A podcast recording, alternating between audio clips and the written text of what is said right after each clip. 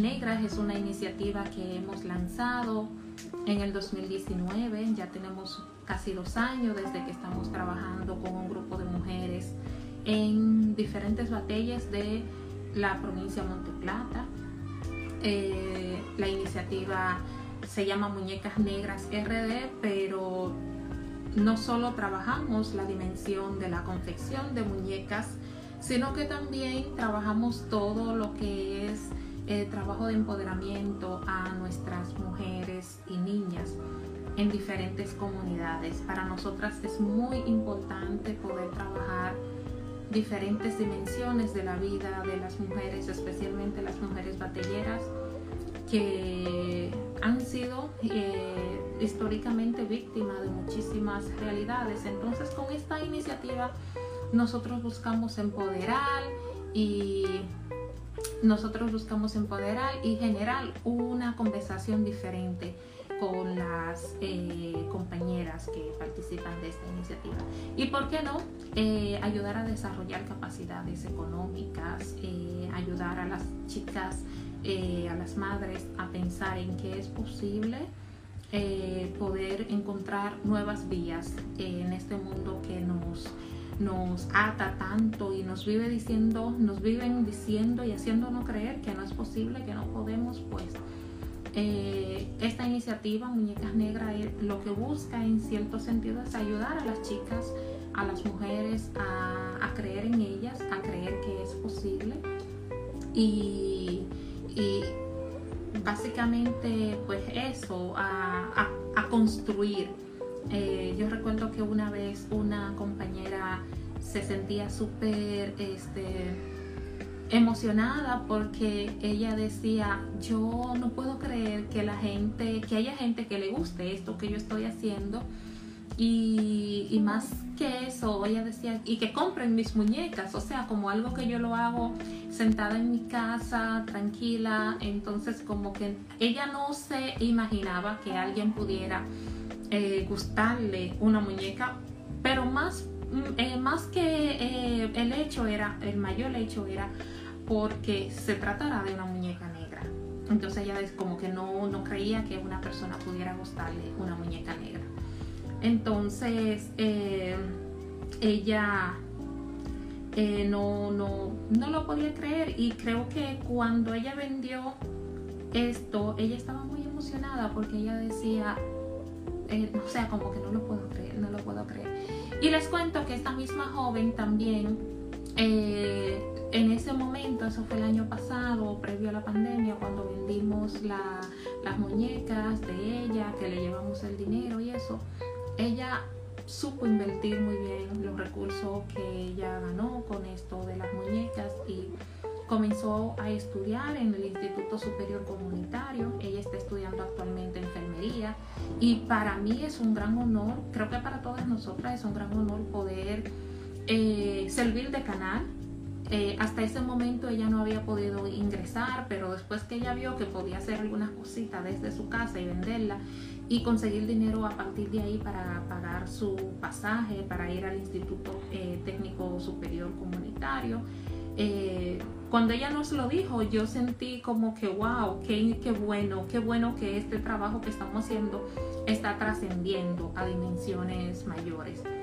Entonces, nada, quería un poco compartir esto mientras esperamos a que se conecte Estela, la estamos esperando eh, para iniciar como formalmente ya con el tema que estamos eh, invitados a hablarle en el día de hoy, que es sobre nuestras raíces de abundancia. Pero quería un poco compartirle qué es Muñecas Negras, qué hacemos desde Muñecas Negras nosotras. Trabajamos en comunidades, eh, trabajamos con la idea de las muñecas, de la confección de la muñeca, uno de nuestros objetivos es romper un poco los estereotipos de belleza que nos han inculcado históricamente de hacernos creer que lo negro es feo, que es malo, que no es bonito. Entonces trabajamos con las chicas en talleres, eh, de hecho hoy estuve eh, todo el día en dos comunidades dando dos talleres y eh, incentivar a la generación de, de recursos, a motivar a las chicas a que encontremos nuevas vías, nuevas alternativas para generar recursos económicos. Entonces, básicamente eso es lo que hacemos. Vendemos las muñecas que, que hacemos el dinero va para las chicas. Y también este, vendemos camisetas de muñecas negras RD. Ustedes eh, podrán encontrar en nuestro link en nuestra biografía, en un link que los puede llevar al catálogo para ver las diferentes muñecas que tenemos y también para ver este, las, eh, las camisetas y por ahí solicitarlas. Déjame dar un toquecito para ver qué ha pasado con Estela. Eh, si tiene alguna dificultad, yo necesito que Estela... Eh, Ok, ya vi que está ahí.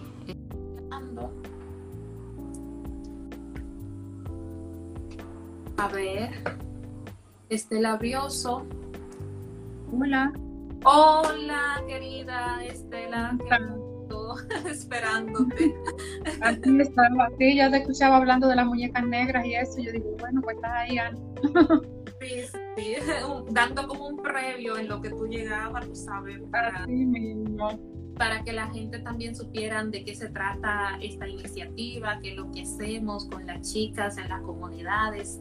Y nada, estoy muy feliz y muy contenta, antes que nada agradecerte, aceptar esta invitación a que hablemos eh, desde Muñecas Negras eh, un poco sobre lo que es las raíces de abundancia eh, antes que nada, yo eh, quiero decirle al público que me animé mucho a invitar a Estela a compartir sobre esto, porque yo recuerdo que justo en el año que comenzamos eh, la iniciativa de Muñecas Negras, fue un año en que yo participé en un proceso muy lindo con Estela y después de este proceso que se llamaba como Sanando las Raíces de Abundancia, eh, yo me dije, yo tenía ya como la idea y había comenzado a hablar sobre el tema de los talleres de muñecas negras, pero a partir de ahí yo dije, mira, voy a darle forma a esta idea de, muñecas negras. Entonces como que eso es, eh, también es como fruto de todo el proceso que vivimos en ese círculo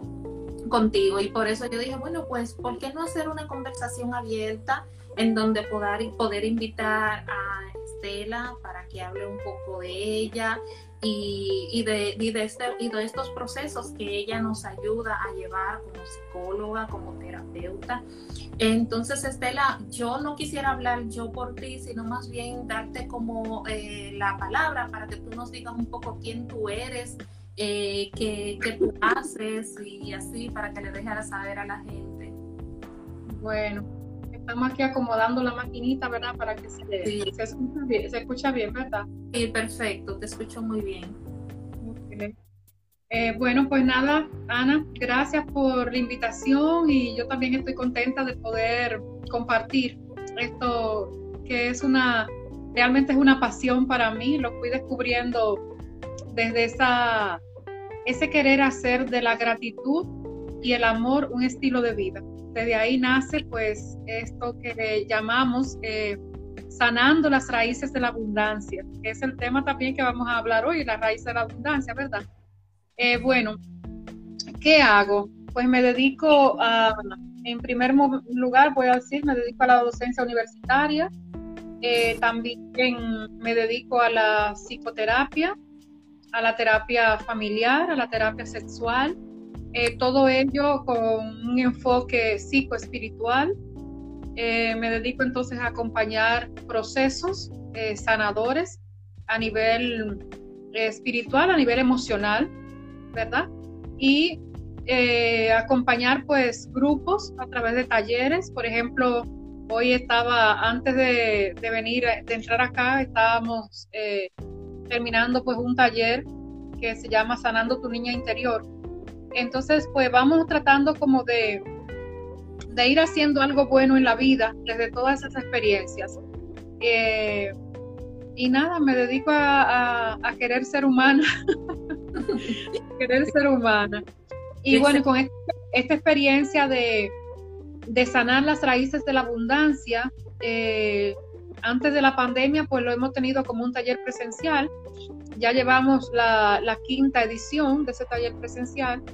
Este año, después de la pandemia, eh, he estado trabajando eh, con grupos, con grupos eh, por, la, por el chat, por, por el WhatsApp, sobre la gratitud pero la intención es como volver otra vez a conectar, pues desde la gratitud también conectar con la abundancia. Por ahí, Ah, eh, alguna cosita, Ana. Perfecto. Mira, cuando yo mandé la invitación a muchas personas como que me decían un poco como que de qué se trata eso, de que yo no quería, porque tú eres la, la experta aquí y no he querido como dar muchos detalles, pero tú podrías comentar un poco cuando hablamos de raíces de abundancia, a qué nos referimos para ya ir entrando en, en calor con el tema. Exactamente. Cuando estamos hablando de las raíces de la abundancia, tú sabes, bueno, primero vamos a comenzar hablando de, qué es una raíz, ¿verdad? La raíz es lo que sostiene a un árbol. Para, hablando en, sentido de la naturaleza, las raíces sostienen a un árbol para que se mantenga verde, dando frutos, eh, se sostenga con vida. Esa es, esa es raíz. Y cuando le puse el otro apellido de raíces de la abundancia, entonces porque nos vamos a nuestras raíces ancestrales, o sea, nos vamos a nuestra herencia, a nuestros antepasados. Y cuando digo antepasado, no necesariamente nos estamos refiriendo a todo el que ya no está, sino al que ya no está y a los que están. Por ejemplo, estamos hablando de nuestros padres, de nuestras madres, de nuestros abuelos, ¿verdad? Eh, entonces, poder como conectar con eso que realmente ya estuvo en nuestro árbol de familia. Por eso tiene el nombre de sanar las raíces de la abundancia, porque no es que voy a sanar lo que ya pasó, sino que voy a sanar mi mirada, voy a, revitalizar mi mirada para poder conectar con esa abundancia que estuvo en mi árbol de familia. Entonces, de, por ahí va el, de, qué se trata este, este punto.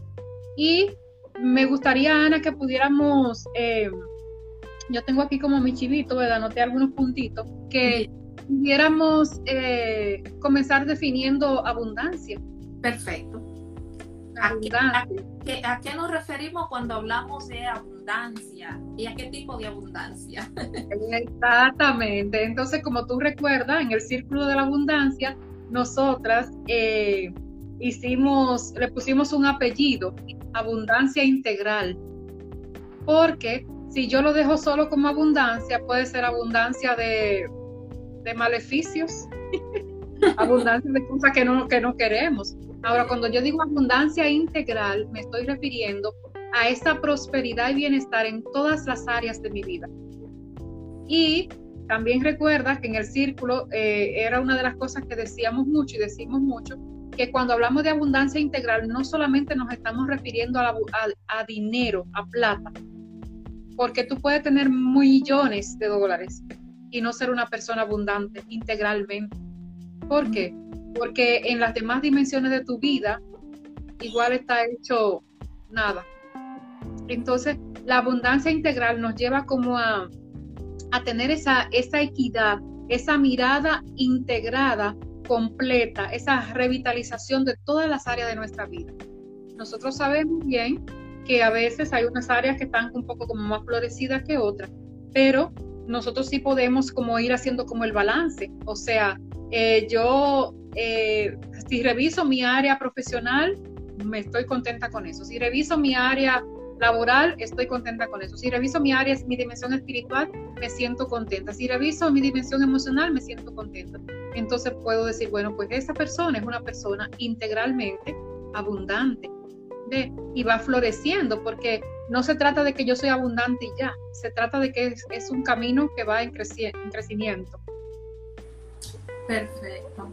Bueno, pero y, me gustaría como que tú puedas eh, ayudarnos a identificar un poco más cómo hacer conciencia de esto en nuestras vidas, como, o sea, cómo identificar o hacer consciente eh, qué tan abundantes somos o cómo se manifiesta esa abundancia en nuestra, en nuestra vida, de en la vida cotidiana, porque como tú decías, a veces somos abundantes de cosas que no es lo que queremos, como por ejemplo eh, la tristeza, el egoísmo, eh, la, la, misma pobreza material no es lo que queremos, pero eso es como lo que, lo que está en nuestro entorno. Entonces, ¿cómo hacernos conscientes para ir superando un poco esta mirada negativa o esa abundancia negativa que nos rodea?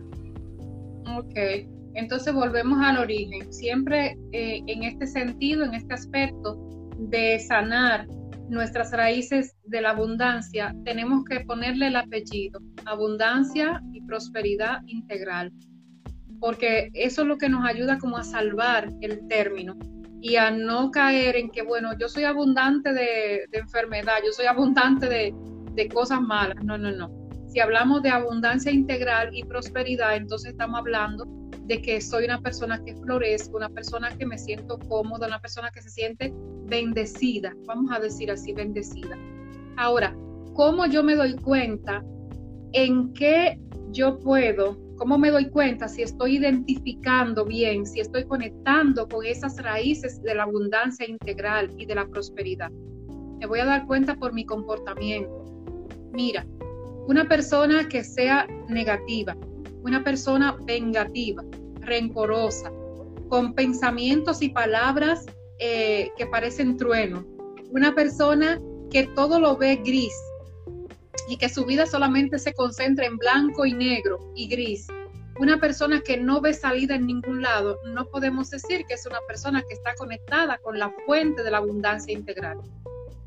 ¿Qué es lo contrario y cómo me doy cuenta que sí estoy conectada con la fuente de la abundancia? Porque tenemos que decir una cosa, Ana. Nosotros en la vida estamos frente a dos fuentes, las fuentes de la carencia y la fuente de la abundancia integral. Y nadie nos enseña a conectarnos con la fuente de la abundancia integral. Ahora, con la fuente de la carencia sí.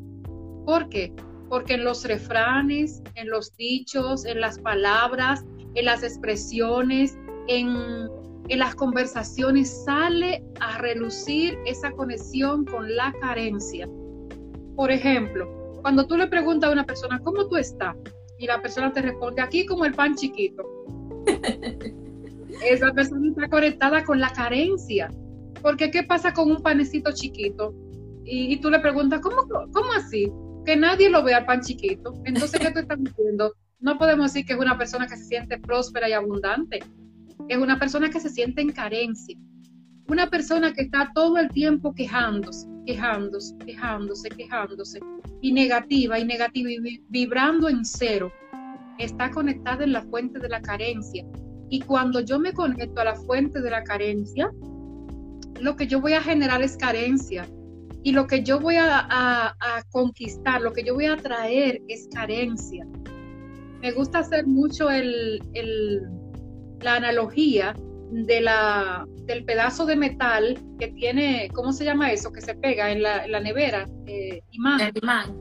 El imán. Tú ves que el imán se pega de, otros, de otro material que es igual o parecido a él. ¿Te diste cuenta? O sea, tú vas a pegar un imán en un árbol y no se pega.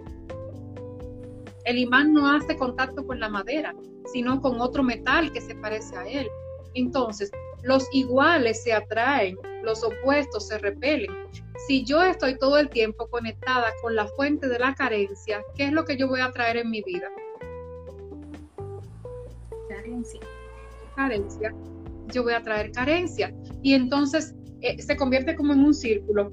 No, porque a mí no me pasa nada bueno, no me pasa nada bueno, esto está muy malo, esto se embromó, esto no hay nadie, no hay nadie que le, que le encuentre la vuelta, esto se, y entonces tú vas haciendo esa, esa dinámica de ese círculo y, y hay algo que te va confirmando que lo que tú estás diciendo es real.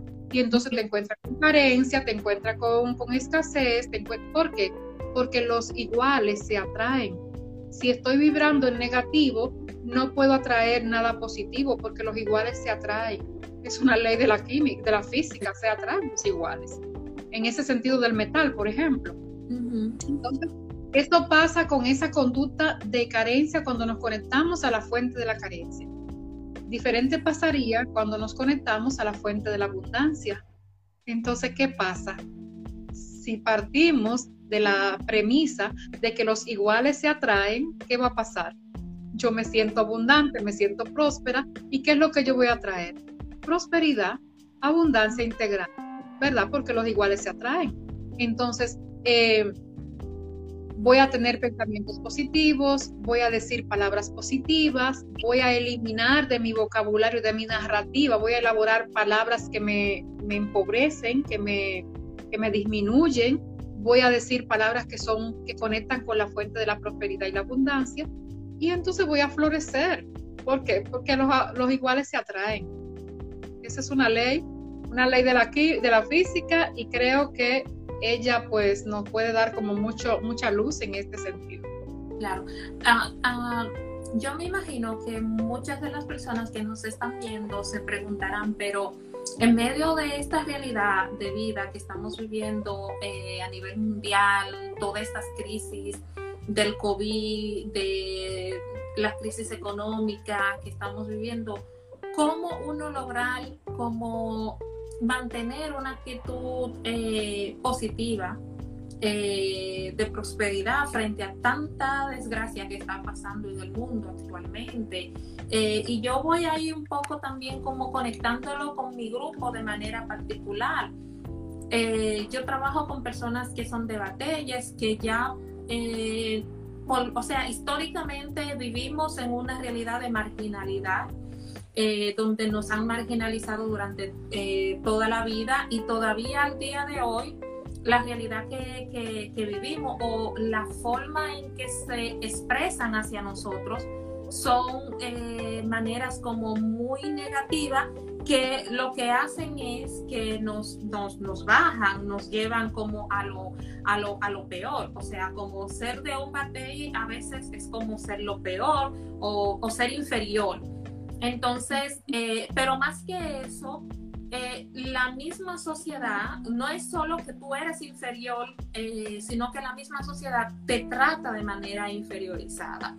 Entonces, ¿cómo, cómo uno puede pasar de, de esta realidad que son tan evidentes?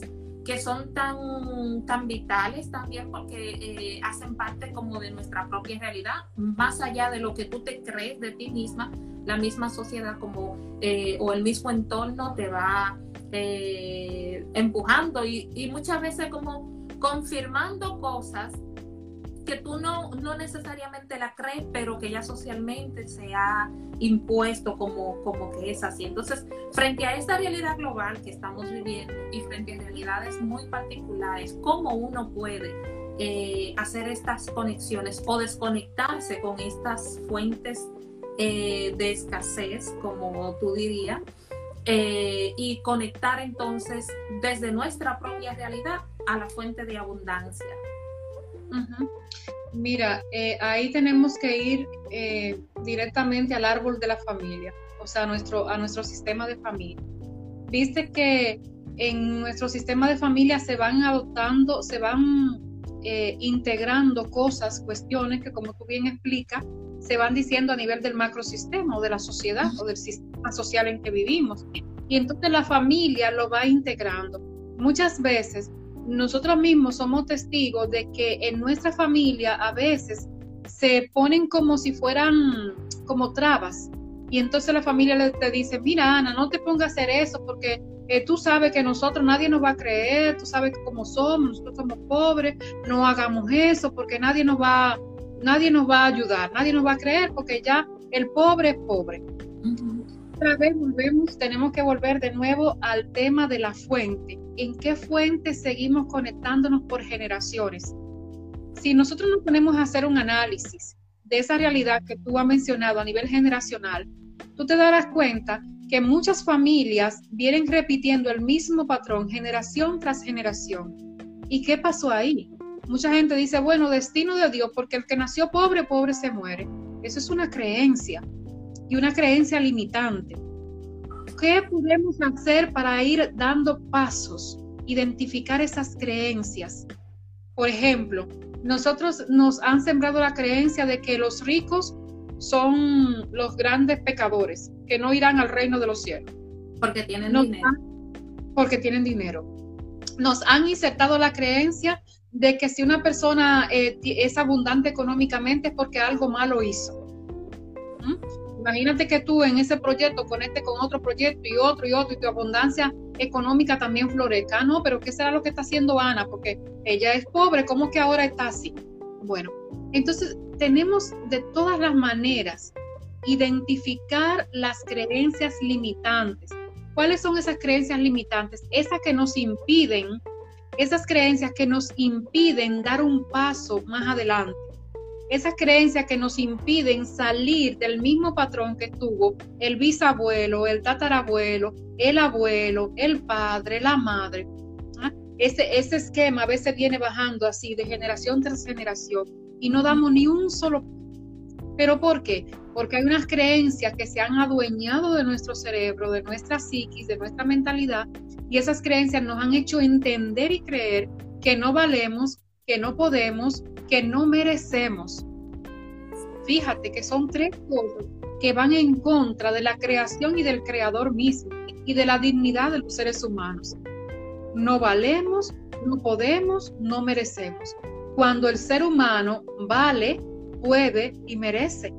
Entonces, ¿cuál sería el giro hacia una creencia? O sea, esa creencia de que no puedo porque no, porque no tengo una posición económica, porque vengo de una familia pobre, porque vengo de un batey, de un barrio. Esa creencia, entonces, tendría que pasar por el sedazo de decir, yo puedo, porque yo tengo, con lo, lo más lo más mínimo, pero que es lo más complejo y lo más importante. Yo tengo cerebro, yo tengo mano, yo tengo cuerpo, yo puedo pensar, yo puedo razonar, yo puedo trabajar, yo puedo hacer cosas. ¿Ah? Le voy dando el giro. En vez de de una vez yo ponerle el candado y decir, yo no puedo porque yo soy cosa. Y, dicho sea de paso, quiero decirte, Ana, que cada una de esas cosas, además de que sostienen nuestras creencias limitantes, son prejuicios son prejuicios que están centrados bajo una percepción de un grupo que va manejando también eso. ¿ah? Y que le conviene que mucha gente siga centrada en generaciones tras generaciones en esas creencias limitantes. Porque esas personas que viven centrados en sus creencias limitantes y no dan ningún paso hacia el progreso, hacia el bienestar y hacia la prosperidad, aunque trabajen como mulo, porque no vamos a decir que son vagos, no, no son vagos, trabajan, trabajan, trabajan. Pero ¿qué pasa? Que si no se hace el cambio acá, en la cabeza, la mayor pobreza está aquí. Si yo no hago el cambio acá, lo que mis manos hacen no van a percibir el cambio. ¿ah? Entonces, es, es la invitación a hacer ese cambio mental. Yo puedo, yo quiero, yo merezco. Es la invitación también a comprender que eso que me han dicho generación tras generación no es una verdad de fe, no es una realidad, son prejuicios que muchos grupos han elaborado para mantener una población muy grande e inmensamente grande, sosteniendo la bandeja de quienes tienen el poder. Eso no, eso no, no, no hay que dejar de decirlo, eso hay que decirlo, porque es una realidad. Entonces, cuando voy tomando conciencia de eso, voy haciendo mi cambio mental, y voy haciendo mi cambio en mi corazón y en mis vísceras donde se toman las decisiones y voy trabajando mis creencias limitantes y le voy buscando el fundamento a eso y digo, pero ven acá, si Dios hizo toda la creación y me hizo a mí y yo soy parte y soy hija del creador, del que hizo todo y la creación está ahí con todas sus bendiciones para mí, ¿dónde está lo que sostiene que yo no tengo derecho a tomar de esa creación? y ahí se va trabajando la creencia limitante. Porque ¿quién fue que dijo que a un grupo pequeño le toca todo y a la masa grandísima no le toca nada? Eso es un grupo de personas que se ha elaborado eso, pero eso no está dentro de los cánones que, rigen el, conducir de la humanidad, ni mucho menos los derechos de la humanidad, tú sabes. Entonces, yo creo, Ana, que el primer punto es conectar con las creencias limitantes. ¿Y qué son creencias limitantes? Eso que yo creo, que me lo dijeron tantas veces que yo lo convertí en una verdad. Aquello que llamamos mentiras que se convierten en verdades. Exacto. Eh, los ricos son malos. Y entonces, si los ricos son malos, yo quiero ser bueno, yo no voy a tocar, yo no voy a, yo no voy a, tener progreso económico, abundancia económica, porque yo no quiero ser malo, yo quiero ser buena. Bueno, la religión en ese sentido juega un papel muy trascendental. Preponderante. Eh, de, hacernos creer de que, eh, como dice una parte de la Biblia, que más fácil pasa como un camello por el ojo de una aguja que el rico llegar al cielo. eso fue una, una, cuestión ahí que se, se, hizo para ilustrar ese texto, pero eso no hay que tomarlo literal, porque el, el tema de la Biblia es que si lo tomamos todo literal, eh, ni siquiera vivos estuviéramos, porque tú sabes todas las guerras y las riñas que aparecen en el texto. Entonces yo no puedo tomar todo literal, hay que buscar una explicación y, y, contextualizarlo también. Entonces, si, si, si dice eso, ¿por qué habla tanto en el libro de los proverbios? El hijo que, honra a su padre y a su madre tendrá, tendrá grandes riquezas, será próspero, será bendecido. ¿Viste? O sea, yo no puedo tomar una parte literal y la otra no. ¿Comprende? Entonces, eh, a, la Biblia hay que saberle buscar la vuelta, porque si no, ahí nos hacemos un rollo. Bueno, yo quisiera invitar a los espectadores a que dejen sus comentarios o preguntas para Estela en estos momentos, si tienen como que Estela eh, pueda responder algunas preguntas o comentarios.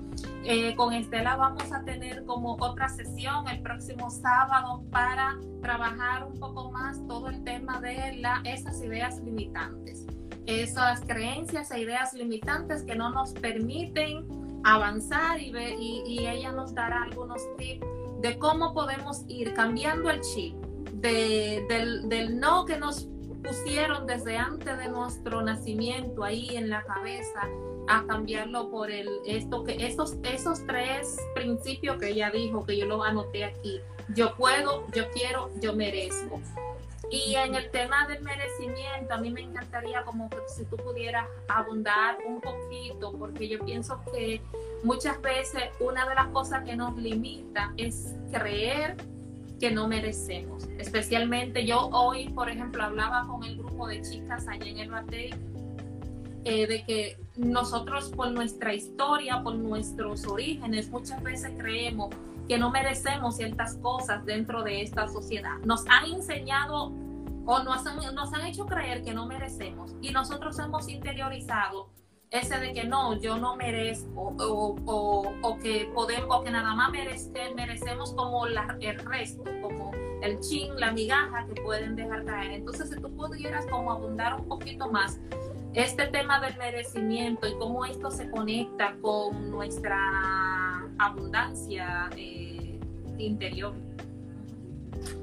Eh, eh, otra vez ahí conectamos con el tema de las creencias limitantes si yo mantengo la creencia de que no merezco porque merecer es malo y yo quiero ser buena, entonces yo voy a hacer todo lo posible para no merecer.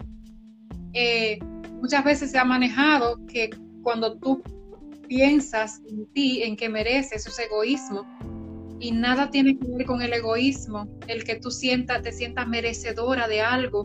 O sea, nada tiene que ver con egoísmo, el que te sienta merecedora de algo. Ahora, si tú vives tu vida eh, acabando con, con, la otra parte de la humanidad y solamente pensando en ti, haciendo todo solamente desde ti y sin ningún servicio, eso sería otra cosa. Pero muchas veces eh, ese tema del merecimiento, pues lo, como, es como si nos lo han coartado, nos, nos lo han amputado, esa dimensión del merecer, porque lo hemos conectado con que yo quiero ser humilde, yo quiero ser sencilla, yo quiero ser eh, eso mismo, humilde, entonces contar de, yo, ser humilde, no voy a decir ni que merezco, ni que quiero, ni nada, porque yo no tengo que, estar, eh, mucha gente dice, yo no tengo que estar conectando con las cosas materiales, yo no, no, no quiero estar con eso porque mi corazón se daña si yo conecto con las cosas materiales. Mira, yo voy a decir algo que repito siempre en el círculo de abundancia y es que nosotros necesitamos el espíritu, pero también necesitamos la materia, porque nuestro cuerpo se mueve, nuestro cuerpo que es materia se mueve gracias al espíritu y el espíritu se puede mover en nuestro cuerpo gracias que tenemos materia. Entonces, la cuestión es no hacer como una polarización de las cosas, que yo solamente sea materia y el espíritu no vaya por ese lado. En este, en este asunto, en esto de, crecer en, la abundancia integral, en sanar las raíces de la abundancia integral, tenemos que ir como mezclando, integrando esas dos cosas. Yo soy espíritu, yo soy materia. Yo soy ese carro donde el espíritu se mueve y se mueve porque existe un cuerpo. Entonces, ese es como el, el primer punto. Lo otro es que en ese tema del merecimiento hay que quitarle esa fuerza de pecado. Si yo sigo viendo el merecimiento como un pecado y yo quiero estar en gracia, pues yo no voy a, yo no voy a darle paso al merecimiento porque yo no quiero pecar. Entonces, como que eh, quitarle el tanto pecado a las cosas nos haría como bastante bien. Nosotros como hijos, hijas, salido de la mano creadora, como yo digo, merecemos todo. Merecemos todo. Y una, un ejemplo de que merecemos todo es que cuando estábamos en el vientre de la madre teníamos todo lo que nosotros en la vida luchamos para conquistar. Todo lo teníamos ahí reservado, lo merecíamos. Entonces, explícanos un poquito con más eso de que teníamos todo en, lo, en el vientre, todo lo que nosotros estamos luchando teníamos, hoy. Teníamos oxígeno, teníamos agua, teníamos alimento, teníamos cuidado, teníamos protección, teníamos transporte, nos llevaban y nos traían, teníamos amor, aunque la madre diga, yo no quiero a este muchacho, el hecho de tenerlo en su vientre, lo quiere, lo ama. ¿Ah? Aunque su cabeza diga, no lo quiero, lo mantiene ahí, lo ama. Entonces, todo lo que nosotros buscamos afuera, por lo que trabajamos, por alimento, por recursos para seguir viviendo, eso ya nosotros, nuestra piel lo conoce porque lo, lo disfrutó en el vientre materno. Y desde ahí viene entonces ese conectar con la capacidad de merecer. Si yo tuve todo eso es porque yo merezco. Y si yo merezco y merezco lo bueno, la bondad que hay en el mundo, ¿por qué caramba yo tengo que estar conectando? Porque alguien diga, conectando con la sequía, con la sequedad, con la resequedad, con la carencia. Si todo se hizo y fue creado para que yo también lo tome. ¿Dónde está escrito que no es así, que no tiene que ser así? Entonces ahí tenemos que volver nuevamente a trabajar esas, esas, esas, esas eh, ideas limitantes, esas ideas carentes, que son las que nos dicen, no, pues, mira Ana, la cosa es tan fuerte que los refranes están llenos de, ideas de no merecimiento. ¿Qué, cuál es una de las frases que decimos? constantemente. El pobre se tapa hasta donde la sábana le alcanza. No, no es eso. Una cosa que es el refrán. Nos arropamos hasta donde la sábana alcance, así mismo. Hasta donde la sábana alcance. Pero mi amor, hay algodón, hay terreno, hay finca, hay tela. ¿Por qué no, no nos movemos y le ponemos otro pedacito a la sábana? ¿Viste la importancia de hacer el cambio en la, en la cabeza? Entonces, cuando yo trabajo mis ideas limitantes, cuando yo hago el cambio del chip de pobreza a conectar con la abundancia integral que fue creada también para mí, entonces yo ahí puedo decir, estoy lista para tomar lo que viene para mí, porque yo lo merezco, porque yo merezco. O sea, ¿quién caramba dijo que nada más un grupo en el mundo que merece la torta completa? Por favor, no. ¿Cómo es eso? Que solamente es un grupo que merece tenerlo todo. No. ¿Y por qué? O sea, es que hasta mirándolo desde la perspectiva de Dios, es injusto. Porque ¿cómo es que a un Dios solamente hace una torta para que se la lleve un grupito pequeño que quien lo merece? Y entonces, ¿quién es el padre de todo el resto de los demás hijos que se quedan lamiendo la tierra porque no tienen nada? O sea, el tema es serio, Ana, y hay que trabajar esa cabeza, pero de una manera muy profunda. Bueno, tú viste cómo lo hacemos en el círculo de la abundancia, o sea, por eso llamamos sanar. ¿Por qué? Porque es muy probable que en nuestro árbol de familia, nuestro sistema de familia, tengamos personas que estuvieron en abundancia constantemente. Y nosotros hemos pasado de una generación a otra escuchando esa otra parte que se conectó con la carencia y hemos chupado y hemos extraído y extrapolado esa parte de la carencia y eso es lo que seguimos reproduciendo y le damos la espalda a esa fuente de abundancia que también estuvo en nuestro árbol, en nuestro sistema de familia. ¿Ah? ese, ese, esa abundancia, esa resiliencia, esa fortaleza, esa capacidad para seguir de pie aunque todo diga lo contrario, esa capacidad para reír aunque todo invite a llorar, ¿ah? esa capacidad para decir, yo lo voy a hacer porque yo siento que tengo que hacerlo. Eso está en nuestros sistemas familiares. Entonces, si uno se debe que cegar, cerrar la cabeza, la, la mirada, los ojos, el corazón, por todas las ideas preelaboradas y muy bien estudiadas, Ana, tú sabes, ¿verdad? Como socióloga, muy bien estudiada, esas ideas están muy bien estudiadas. ¿Para qué? Para que entren en tu chis y se graben ahí y no te liberen más. Entonces, todo es, es un despertar también, un despertar para conectar con eso que está ahí, con eso que está ahí, que es para ti y es para mí también. Tú sabes que el otro día yo iba con una persona y él decía, eh, yo lo, veía un poco cansado y yo le decía, eh, mira, pero si tú estás muy cansado, podemos dejarlo eh, o yo le pido a otra persona. Y él me decía, pero ¿usted ha visto alguna vez que el, el pobre se cansa? O sea, el, el pobre descansa nada más cuando se muere. Entonces ahí yo conecté de una vez con esta experiencia que, que, tuvimos y todo lo que yo aprendí en los talleres contigo y comencé a decirle porque primero el, hecho de que creer que porque es pobre eh, no tiene descanso, tiene que trabajar siempre y también la idea de ser hombre, tú sabes, eh, la idea de que el hombre no puede cansar, cansarse. El hombre no...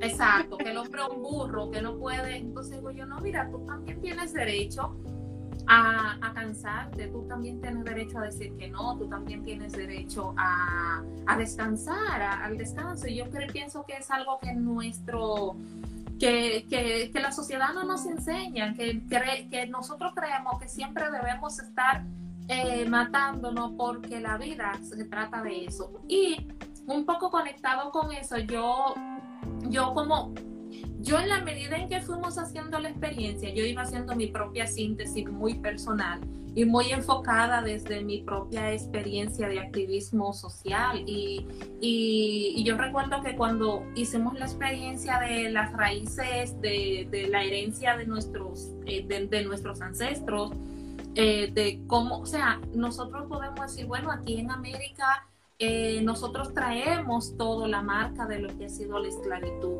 de todo lo que vivieron nuestros antepasados al ser esclavizados aquí en las Américas, pero hay una raíz que va un poco más allá de, América, de cuando todavía estaban en África y, eran hombres y mujeres libres eh, antes de convertirse en seres esclavizados. Entonces, eh, hasta ese momento yo no había hecho esta conexión de que, óyeme, yo no soy descendiente de esclavos, yo soy descendiente de hombres y mujeres que fueron libres y que en determinado momento perdieron su libertad. Entonces, ¿cómo conectar con esta con estos seres que no los conocimos, no sabemos cómo era su vida, pero que eran hombres y mujeres libres y sabrá Dios eh, lo que eran en su, en, en, su vida antes de convertirse en seres esclavizados. Entonces, conectando esto con con la experiencia que todavía hoy vivimos de ser, hoy no somos esclavos, ya no somos esclavos, pero la forma de vida en que vivimos, el, afán de sobrevivir eh, ante, en este mundo, eh, en esta cuestión social, nos hace que al final, como terminamos reproduciendo la misma esclavitud de la cual luchamos tantos años por liberarnos. Entonces, no sé si tú qué tú dices frente a eso, pero es un poco como la reflexión que a nivel personal yo iba haciendo en la medida en que íbamos conversando todas estas dimensiones de nuestras raíces, porque eh, lamentablemente nuestras raíces están conectadas con eh, décadas con, eh, de, de, de, trabajo siglos, siglos. Sí. Fíjate, que nosotros en ese, en ese conectar con esas raíces tenemos que ir haciendo como si fuera una especie de, de, retrospección, ¿verdad? Eh, el origen no fue esclavizado, el origen fue libre. Pero eh, eh, esa, esa libertad está presente en nuestro árbol. Ahora, si nos enganchamos a través de la, de la negatividad, solamente con la experiencia de dolor, sin que esa experiencia sea atravesada por el amor la conciencia y el despertar, nos vamos a, a, conectar quizás con la última parte de la experiencia que fue de, de, pasar a ser libres, a ser esclavizados, que también está contenido en nuestro árbol. Pero podemos dejar de o sea, perder de vista que allá, en el, en el inicio, en el origen, se, se olía, se vivía, se grabó como memoria la libertad. Entonces, cuando nos estamos conectando con esas raíces de la abundancia, también tenemos que referirnos a eso, a ese hombre y a esa mujer que fue libre. Y una cosa que me llega ahora a la mente, Ana, y es que África todavía hoy es uno de los continentes más ricos, aunque tenga grupos muy empobrecidos, pero es uno de los continentes que ha sido más rico, claro, ha sido saqueado y ha sido eh, lo que sabemos que ha sido, pero es uno de los continentes que ha tenido mucha riqueza, que otros también han vendido su cuento y se han aprovechado toda la riqueza y luego le han hecho creer a la propia gente, como es la dinámica también actual, que se sigue haciendo creer que si tú no haces ni logras es porque tú tienes la responsabilidad de no hacerlo, no lograrlo, y no se dice como todas las artimañas que se plantean para que eso no sea. Entonces, eso ha pasado con ese continente. Entonces, conectar con esa riqueza que también estuvo es un ejercicio porque está presente en la vida, en el alma de nuestro árbol genealógico. Está presente la riqueza, la abundancia integral, la, abundancia relacional, la reciprocidad, la, compasión, la, el compartir, el, el abrirnos camino a la vida, la alegría la alegría, la esperanza, están presentes. Eh, es como una invitación, como a conectar con esa fuerza que está ahí. Cuando conecto con esa fuerza que está ahí, entonces me ayuda a atravesar de manera más tranquila y consciente la otra historia que fue muy dura y muy cruda, que no podemos quitarla de vista, que es entonces la historia de, hacer eh, a, este ser humano esclavizado, esa historia de desarraigarle de sus raíces, de su terruño, ¿verdad? Desarraigarle ese desarraigo psicológico, emocional, espiritual al mismo tiempo. Todo eso tengo que mirarlo. Pero yo no puedo conectarme solamente con la parte de la esclavitud. Si yo hago eso, me conecto solo desde una fuente. Si yo no me conecto con la otra parte, entonces hay algo en mí que se queda eh, en, en inequidad, o sea, hay algo, que, falta para que haya equilibrio, tú sabes. Entonces es como, es como poder mirar y mirarnos. Cuando yo estoy hablando de que tenemos que conectar con eso que está ahí, no hay que ir lejos, es en nuestro propio interior, porque somos el resultado de todo lo que ha pasado millones, millones de, de años. O sea, somos el resultado de eso. Somos el resultado de todas esas generaciones que vivieron antes. Somos ese resultado. Cuando yo quiero sanar algo, yo no tengo que ir a un lugar de África que yo no conozco el continente. Déjame ir allá a sanar. Yo puedo ir, visitar y hacer la experiencia maravillosa, Dios quiera, ¿verdad? Pero para yo hacer el, proceso de sanar, yo no tengo que ir necesariamente al lugar geográfico. Yo lo tengo aquí, yo lo tengo grabado en mi ser. Yo tengo que comenzar conmigo despertando. Y una manera de despertar es aprender a decir no cuando es no y a decir sí cuando es sí. Una manera de despertar es con, comenzar a entender de una vez y por todas que yo también soy parte de esta creación y que a mí también me crearon por amor y que por eso yo también merezco y que yo no tengo por qué comprar el cuento que alguien se elaboró una mañana cualquiera, no sé cuándo, de que un grupito eran los herederos y los demás eran, ¿cómo se llaman los que no son herederos? Em, bastardos. Pero, ¿qué es eso? ¿Qué responsabilidad de ese padre que tiene un grupito de hijos que son herederos porque son reconocidos y los demás son hijos eh, de no se sabe quién? ¿Qué es eso? Eso contradice todo. Eso contradice incluso muchos movimientos religiosos, tú sabes. Claro, no, totalmente. Eso yo quería decir. Ya tenemos poco tiempo eh, para ir cerrando este, eh, este encuentro. Yo pienso que esto como eh, ha sido como una apertura, un abre boca para seguir profundizando. Quiero recordarle a todos que Estela es psicóloga, terapeuta y consteladora familiar. Eh, lo, lo menciono por todo lo que ya tú has dicho de todo el tema de cómo sanar esa memoria, eh, esa memoria ancestral, esa memoria familiar que muchas veces nos conecta con eh, la carencia en vez de conectarnos con estas dimensiones de la abundancia de nuestras vidas. Y bueno, eh, yo no, eh, creo que hay varios comentarios y saludos en el chat, pero no necesariamente este, preguntas dirigidas hacia ti, a Estela.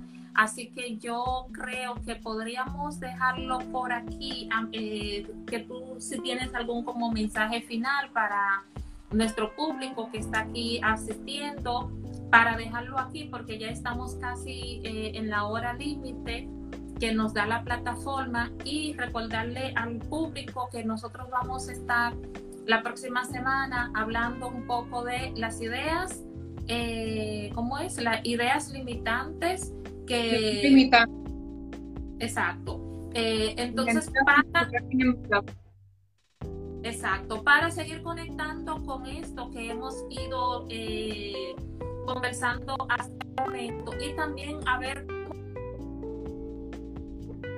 para cerrar, para salir, eh, como romper con estas ideas limitantes. Entonces, no sé si tú quisieras dejarle un mensaje final a las personas que nos están escuchando y también cómo contactarte, cómo, cómo, dónde encontrarte, si quisieran cómo profundizar un poco más a nivel personal o a nivel grupal eh, con esto que tú trabajas. Cuéntanos. Ah, muy bien, muy bien. Hay un comentario de Beric Berique 07, que está muy bonito. La vida es un regalo que muchas veces no logramos entender. Me parece, en mayúscula, que el hombre, el hombre y la mujer, le pongo yo la mujer, ha dado un giro a la naturaleza. Cada uno de nosotros somos hijos de la naturaleza, somos la vida. Y ahí es donde, donde hemos perdido, gracias Berique por ese mensaje, ahí es donde hemos perdido la conexión. Cuando nos olvidamos que somos parte de todo lo creado, perdemos la conexión de la abundancia integral y la conexión del merecimiento. Cuando nos olvidamos de que somos la vida, entonces no hacemos lo que tenemos que hacer para que la vida florezca y nos sintamos felices en este viaje, que es, dicho sea de paso, es bastante corto. Eh, la invitación es esa, a poder conectar con la fuente de la vida, a poder conectar con las raíces de la abundancia, que está en nuestro árbol, en nuestro sistema de familia, que está presente en nosotras, en nosotros, como individuos, como familia, a poder también conectar con la bendición y la fuente de la abundancia que está presente en toda la naturaleza, en todo lo creado. Ese es como mi mensaje. Y bueno, eh, para encontrarme puedo dejar el número de teléfono y ahí pues siempre el que me busca me, me llama, me encuentra. 829 850-4693. Y eh, bueno, sí, esa, eh, ahí, ahí estamos. Voy a anotar aquí 829-850-46. 93. 93. Bueno, ya saben, cualquiera que quisiera este, contactarse directamente con Estela para cualquier consulta, para cualquier orientación o para preguntas eh, a través tanto de su Instagram como de su número personal. Eh, a través del WhatsApp, ustedes la pueden contactar y yo estoy más que contenta de este espacio que hemos tenido contigo, Estela. Espero que la próxima semana podamos seguir profundizando sobre estas ideas limitantes que no nos permiten avanzar. Eh, desde mujeres negras. Traigan, sus preguntas y, si identificar las, las, ideas limitantes también para que podamos eh, ahí como que desenvolver un poco ese rollo. Muy bien, estaremos entonces Feliz de servir y de acompañar. estaremos haciendo una listica ahí de cuáles, de algunas ideas limitantes que nosotros tenemos que ir como soltando, o cosas que no sabemos, son ideas limitantes o no, porque a veces uno la da por verdad, eh, pero son mentiras que se han convertido en verdades. Entonces, Muchísimas gracias a todos los que nos han acompañado. Este video después estará disponible en nuestro canal de YouTube de Muñecas Negras RD y les invitamos a todos a que nos puedan seguir acompañando el, próximo sábado y que también nos puedan seguir a través de todas nuestras redes sociales, Facebook, Instagram y YouTube. Así que muchísimas gracias Estela y hasta la próxima a todos. Gracias por su sintonía. Gracias, gracias. Bendiciones.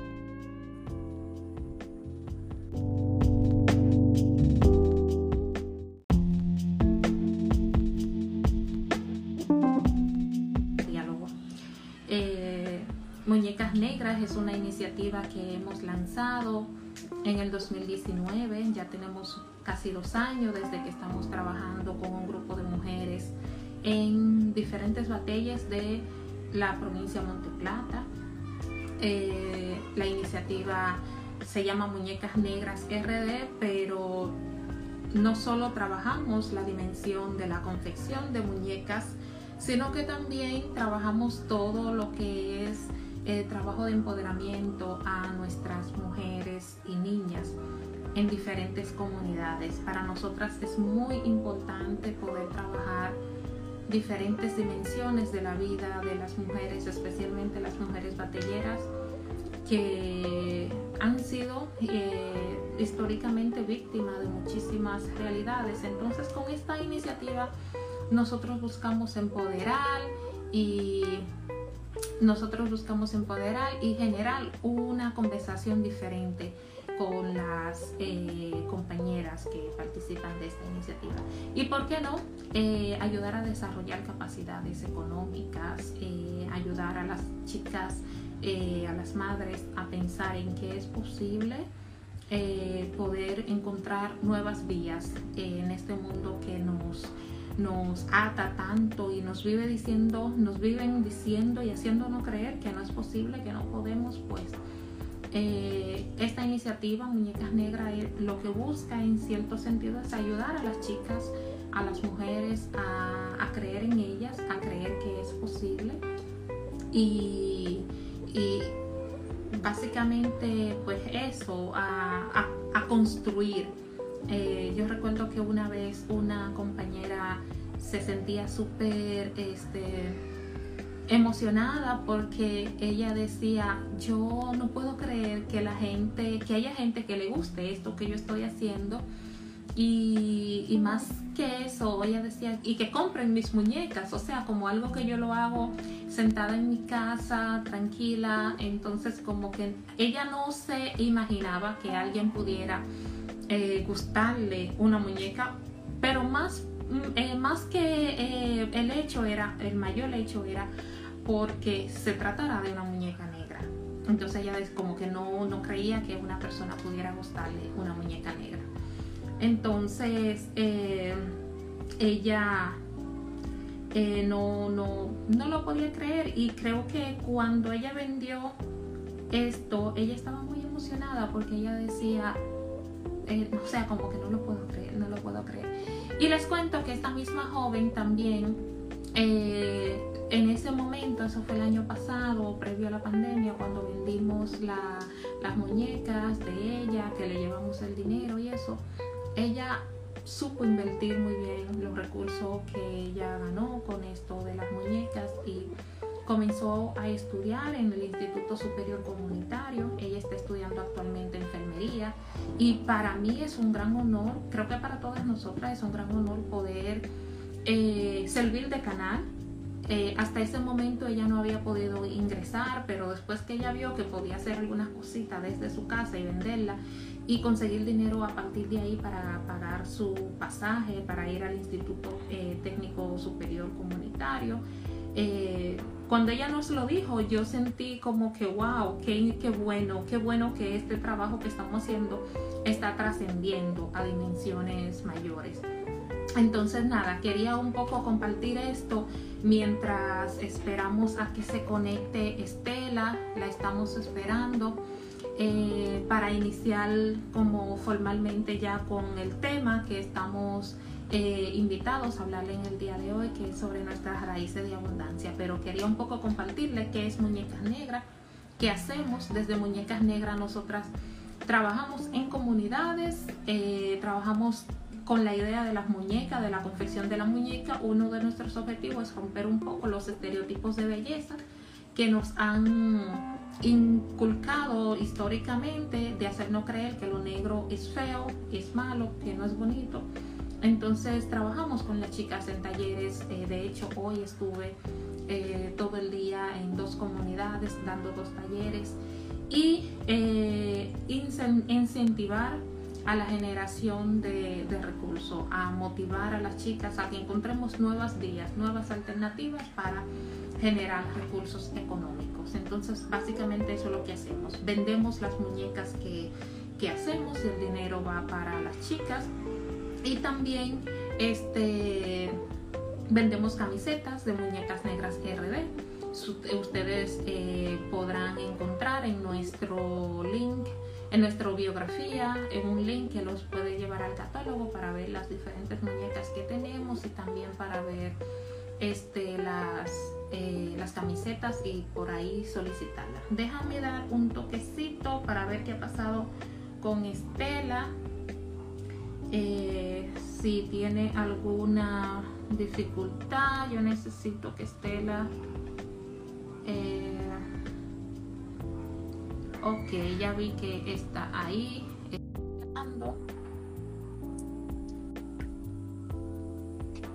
A ver. Estela Brioso. Hola. Hola, querida Estela. esperándote. Aquí estaba, sí, ya te escuchaba hablando de las muñecas negras y eso. Yo digo, bueno, pues estás ahí, Ana. sí, sí, dando como un previo en lo que tú llegabas, tú sabes, para, mismo para que la gente también supieran de qué se trata esta iniciativa, qué es lo que hacemos con las chicas en las comunidades.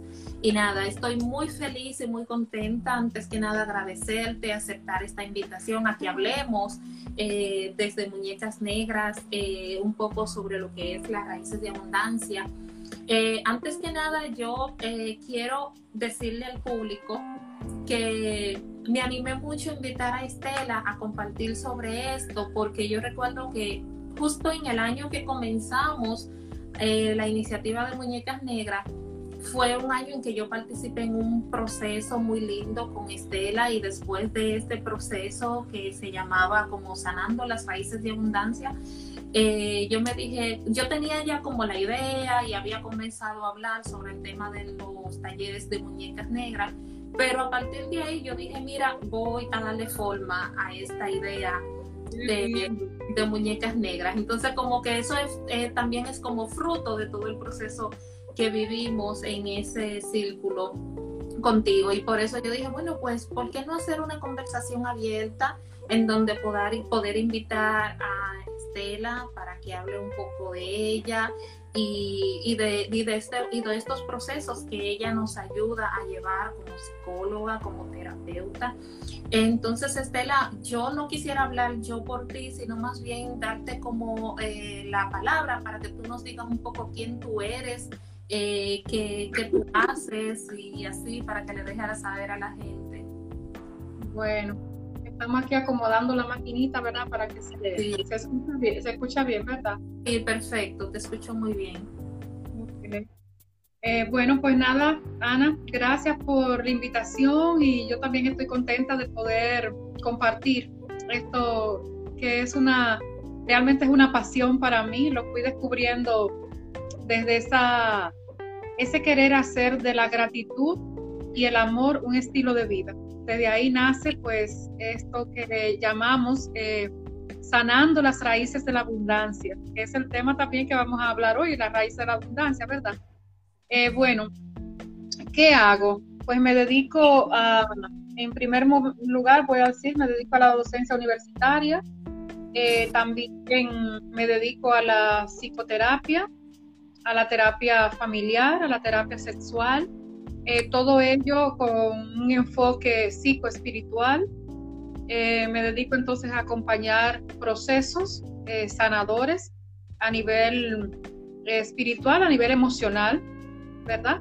Y acompañar pues grupos a través de talleres, por ejemplo, hoy estaba, antes de, de venir, de entrar acá, estábamos terminando pues un taller que se llama Sanando tu Niña Interior.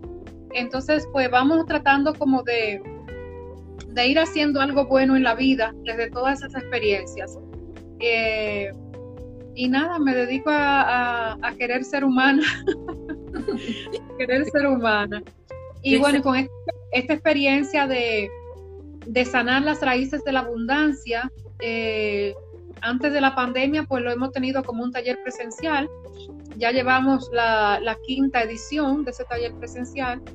Este año, después de la pandemia, eh, he estado trabajando eh, con grupos, con grupos eh, por, la, por el chat, por, por el WhatsApp, sobre la gratitud. Pero la intención es como volver otra vez a conectar, pues desde la gratitud también conectar con la abundancia. Por ahí, Ah, eh, alguna cosita, Ana.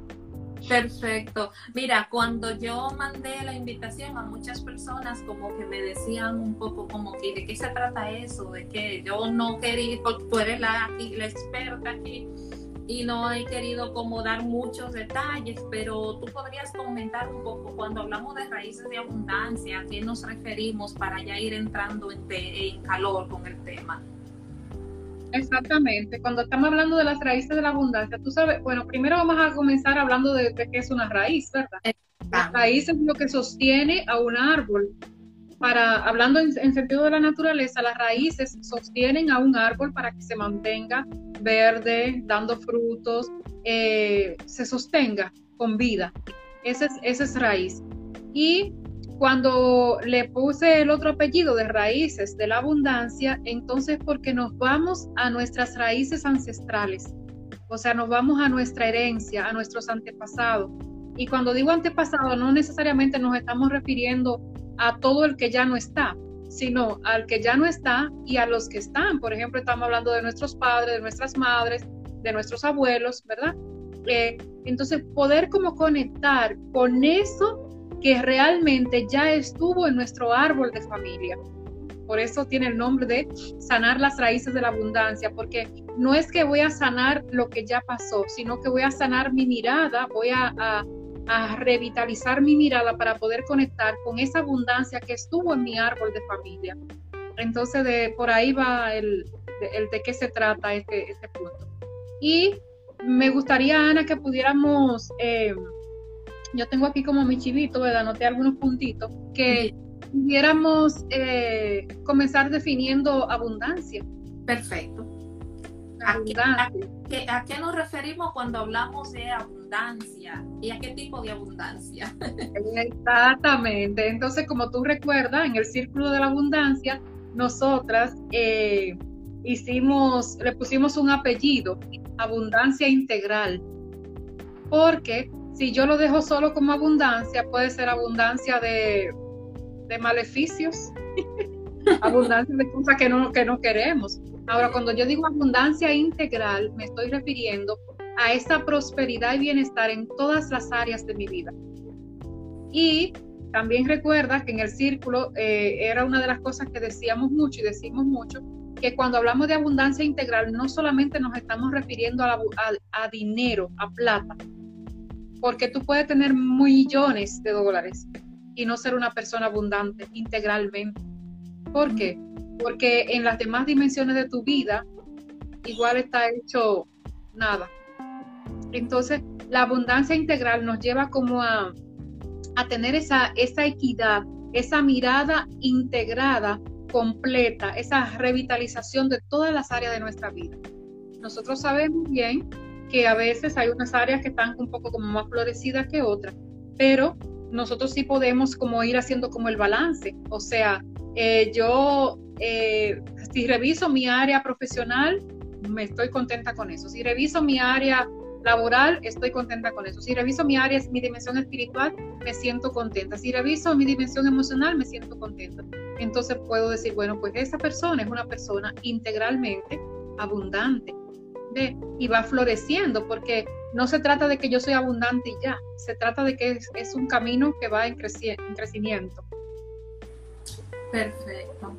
Bueno, pero y, me gustaría como que tú puedas eh, ayudarnos a identificar un poco más cómo hacer conciencia de esto en nuestras vidas, como, o sea, cómo identificar o hacer consciente si eh, qué tan abundantes somos o cómo se manifiesta esa abundancia en nuestra en nuestra vida de en la vida cotidiana, porque como tú decías, a veces somos abundantes de cosas que no es lo que queremos, como por ejemplo eh, la tristeza, el egoísmo, eh, la, la, misma pobreza material, no es lo que queremos, pero eso es como lo que, lo que está en nuestro entorno. Entonces, ¿cómo hacernos conscientes para ir superando un poco esta mirada negativa o esa abundancia negativa que nos rodea?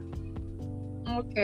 Entonces volvemos al origen, siempre eh, en este sentido, en este aspecto de sanar nuestras raíces de la abundancia, tenemos que ponerle el apellido, abundancia y prosperidad integral, porque eso es lo que nos ayuda como a salvar el término y a no caer en que, bueno, yo soy abundante de, enfermedad, yo soy abundante de, de cosas malas, no, no, no.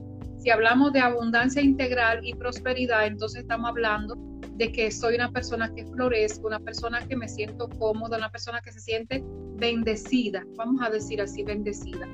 Ahora, ¿cómo yo me doy cuenta en qué yo puedo, cómo me doy cuenta si estoy identificando bien, si estoy conectando con esas raíces de la abundancia integral y de la prosperidad? Me voy a dar cuenta por mi comportamiento. Mira, una persona que sea negativa, una persona vengativa, rencorosa, con pensamientos y palabras eh, que parecen trueno. Una persona que todo lo ve gris y que su vida solamente se concentra en blanco y negro y gris. Una persona que no ve salida en ningún lado, no podemos decir que es una persona que está conectada con la fuente de la abundancia integral. ¿Qué es lo contrario y cómo me doy cuenta que sí estoy conectada con la fuente de la abundancia? Porque tenemos que decir una cosa, Ana nosotros en la vida estamos frente a dos fuentes, las fuentes de la carencia y la fuente de la abundancia integral. Y nadie nos enseña a conectarnos con la fuente de la abundancia integral. Ahora, con la fuente de la carencia sí. ¿Por qué? Porque en los refranes, en los dichos, en las palabras, en las expresiones, en, en las conversaciones sale a relucir esa conexión con la carencia. Por ejemplo, cuando tú le preguntas a una persona, ¿cómo tú estás? Y la persona te responde, aquí como el pan chiquito. Esa persona está conectada con la carencia. Porque ¿qué pasa con un panecito chiquito? Y, tú le preguntas, ¿cómo, ¿cómo así? Que nadie lo vea al pan chiquito. Entonces, ¿qué tú estás diciendo? No podemos decir que es una persona que se siente próspera y abundante. Es una persona que se siente en carencia. Una persona que está todo el tiempo quejándose, quejándose, quejándose, quejándose, y negativa, y negativa, y vibrando en cero, está conectada en la fuente de la carencia. Y cuando yo me conecto a la fuente de la carencia, lo que yo voy a generar es carencia. Y lo que yo voy a, conquistar, lo que yo voy a traer es carencia. Me gusta hacer mucho el, la analogía de la, del pedazo de metal que tiene, ¿cómo se llama eso? Que se pega en la, nevera, eh, imán. El imán. El imán. Tú ves que el imán se pega de, otros, de otro material que es igual o parecido a él. ¿Te diste cuenta? O sea, tú vas a pegar un imán en un árbol y no se pega. El imán no hace contacto con la madera, sino con otro metal que se parece a él. Entonces, los iguales se atraen, los opuestos se repelen. Si yo estoy todo el tiempo conectada con la fuente de la carencia, ¿qué es lo que yo voy a traer en mi vida? Carencia. Carencia. Yo voy a traer carencia. Y entonces eh, se convierte como en un círculo. No, porque a mí no me pasa nada bueno, no me pasa nada bueno, esto está muy malo, esto se embromó, esto no nadie, no hay nadie que le, que le encuentre la vuelta, esto se, y entonces tú vas haciendo esa, esa dinámica de ese círculo y, y hay algo que te va confirmando que lo que tú estás diciendo es real. Y entonces te encuentras con carencia, te encuentras con, con escasez, te encuentras, ¿por qué? Porque los iguales se atraen. Si estoy vibrando en negativo, no puedo atraer nada positivo porque los iguales se atraen. Es una ley de la química, de la física, se atraen los iguales. En ese sentido del metal, por ejemplo. Entonces, esto pasa con esa conducta de carencia cuando nos conectamos a la fuente de la carencia. Diferente pasaría cuando nos conectamos a la fuente de la abundancia. Entonces, ¿qué pasa? Si partimos de la premisa de que los iguales se atraen, ¿qué va a pasar? yo me siento abundante, me siento próspera. ¿Y qué es lo que yo voy a traer? Prosperidad, abundancia integral, ¿verdad? Porque los iguales se atraen.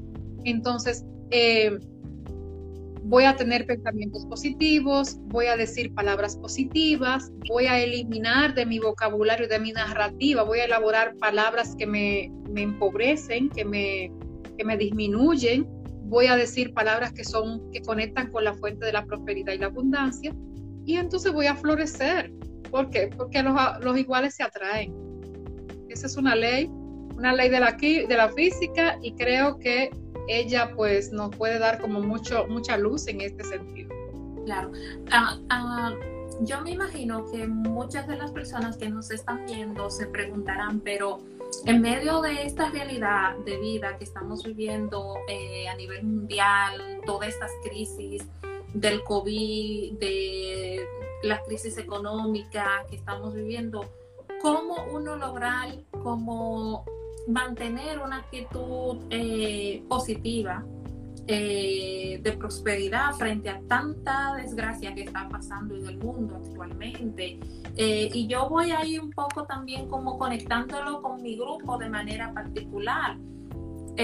yo trabajo con personas que son de batallas, que ya o sea, históricamente vivimos en una realidad de marginalidad, eh, donde nos han marginalizado durante eh, toda la vida y todavía al día de hoy la realidad que, que, vivimos o la forma en que se expresan hacia nosotros son maneras como muy negativas que lo que hacen es que nos, nos, nos, bajan, nos llevan como a lo, a, lo, a lo peor. O sea, como ser de un batey a veces es como ser lo peor o, o ser inferior.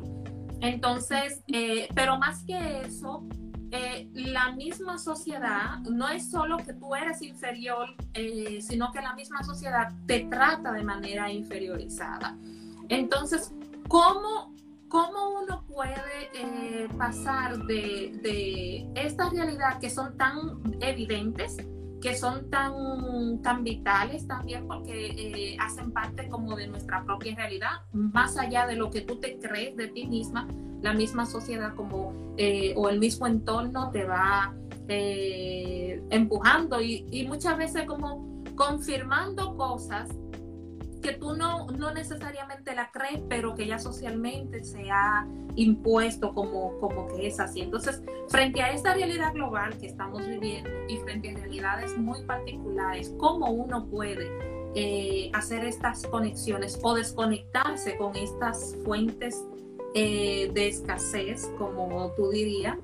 Eh, y conectar entonces desde nuestra propia realidad a la fuente de abundancia. Mira, eh, ahí tenemos que ir eh, directamente al árbol de la familia, o sea, a nuestro, a nuestro sistema de familia. Viste que en nuestro sistema de familia se van adoptando, se van eh, integrando cosas, cuestiones que, como tú bien explicas, se van diciendo a nivel del macrosistema o de la sociedad o del sistema social en que vivimos. Y entonces la familia lo va integrando. Muchas veces nosotros mismos somos testigos de que en nuestra familia a veces se ponen como si fueran como trabas. Y entonces la familia te dice, mira Ana, no te pongas a hacer eso porque eh, tú sabes que nosotros nadie nos va a creer, tú sabes como somos, nosotros somos pobres, no hagamos eso porque nadie nos va, nadie nos va a ayudar, nadie nos va a creer porque ya el pobre es pobre. Otra vez volvemos, tenemos que volver de nuevo al tema de la fuente. ¿En qué fuente seguimos conectándonos por generaciones? Si nosotros nos ponemos a hacer un análisis de esa realidad que tú has mencionado a nivel generacional, tú te darás cuenta que muchas familias vienen repitiendo el mismo patrón generación tras generación. ¿Y qué pasó ahí? Mucha gente dice, bueno, destino de Dios, porque el que nació pobre, pobre se muere. Eso es una creencia y una creencia limitante. ¿Qué podemos hacer para ir dando pasos, identificar esas creencias? Por ejemplo, nosotros nos han sembrado la creencia de que los ricos son los grandes pecadores, que no irán al reino de los cielos. Porque tienen dinero. porque tienen dinero. Nos han insertado la creencia de que si una persona eh, es abundante económicamente es porque algo malo hizo. Imagínate que tú en ese proyecto conectes con otro proyecto y otro y otro y tu abundancia económica también florezca. No, pero ¿qué será lo que está haciendo Ana? Porque ella es pobre, ¿cómo que ahora está así? Bueno, entonces tenemos de todas las maneras identificar las creencias limitantes. ¿Cuáles son esas creencias limitantes? Esas que nos impiden, esas creencias que nos impiden dar un paso más adelante. Esas creencias que nos impiden salir del mismo patrón que tuvo el bisabuelo, el tatarabuelo, el abuelo, el padre, la madre. ¿Ah? Ese, ese esquema a veces viene bajando así de generación tras generación y no damos ni un solo. ¿Pero por qué? Porque hay unas creencias que se han adueñado de nuestro cerebro, de nuestra psiquis, de nuestra mentalidad, y esas creencias nos han hecho entender y creer que no valemos, que no podemos, que no merecemos. Fíjate que son tres cosas que van en contra de la creación y del creador mismo y de la dignidad de los seres humanos. No valemos, no podemos, no merecemos cuando el ser humano vale, puede y merece. Entonces, ¿cuál sería el giro hacia una creencia? O sea, esa creencia de que no puedo porque no, porque no tengo una posición económica, porque vengo de una familia pobre, porque vengo de un batey, de un barrio. Esa creencia, entonces, tendría que pasar por el sedazo de decir, yo puedo, porque yo tengo, con lo, más lo más mínimo, pero que es lo más complejo y lo más importante. Yo tengo cerebro, yo tengo manos, yo tengo cuerpo, yo puedo pensar, yo puedo razonar, yo puedo trabajar, yo puedo hacer cosas. ¿Ah? Le voy dando el giro. En vez de de una vez yo ponerle el candado y decir, yo no puedo porque yo soy cosa. Y, dicho sea de paso, quiero decirte, Ana, que cada una de esas cosas, además de que sostienen nuestras creencias limitantes, son prejuicios son prejuicios que están centrados bajo una percepción de un grupo que va manejando también eso. ¿ah? Y que le conviene que mucha gente siga centrada en generaciones tras generaciones en esas creencias limitantes. Porque esas personas que viven centrados en sus creencias limitantes y no dan ningún paso hacia el progreso, hacia el bienestar y hacia la prosperidad, aunque trabajen como mulo, porque no vamos a decir que son vagos, no, no son vagos, trabajan, trabajan, trabajan. Pero ¿qué pasa? Que si no se hace el cambio acá, en la cabeza, la mayor pobreza está aquí. Si yo no hago el cambio acá, lo que mis manos hacen no van a percibir el cambio. ¿ah? Entonces, es, es la invitación a hacer ese cambio mental. Yo puedo, yo quiero, yo merezco. Es la invitación también a comprender que eso que me han dicho generación tras generación no es una verdad de fe, no es una realidad, son prejuicios que muchos grupos han elaborado para mantener una población muy grande e inmensamente grande, sosteniendo la bandeja de quienes tienen el poder. Eso no, eso no, no, no hay que dejar de decirlo, eso hay que decirlo, porque es una realidad.